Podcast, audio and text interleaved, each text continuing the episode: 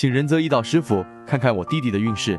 乾燥癸未壬戌癸未戊午，他学业不错，二零一八年也很好，考上重点高中。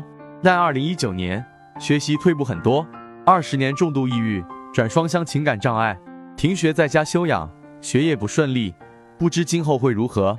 仁泽一道解析：你弟弟是癸水日元，生在戌月失令，地支全为克耗之力，即使有年月干比劫相帮，由于日元无根，也只能以从。故而甲从格论，用火喜土，木利必君带，最忌金水。今年壬寅，明年癸卯，时伤旺，问题依旧会存在，暗示他情绪不稳定，思虑很多，善变，也不利于求学。二零二四年甲辰，干支伤官克官，同样非顺利年。二零二五年乙巳至二零二七年丁未，这几年火土旺了，对于疾病恢复有利，他才有望转好。目前他还属于高中阶段。如果是今年或明年复学参加高考，包括二零二四年甲辰，这几年时伤旺，或是伤官克官，考的成绩都不会理想。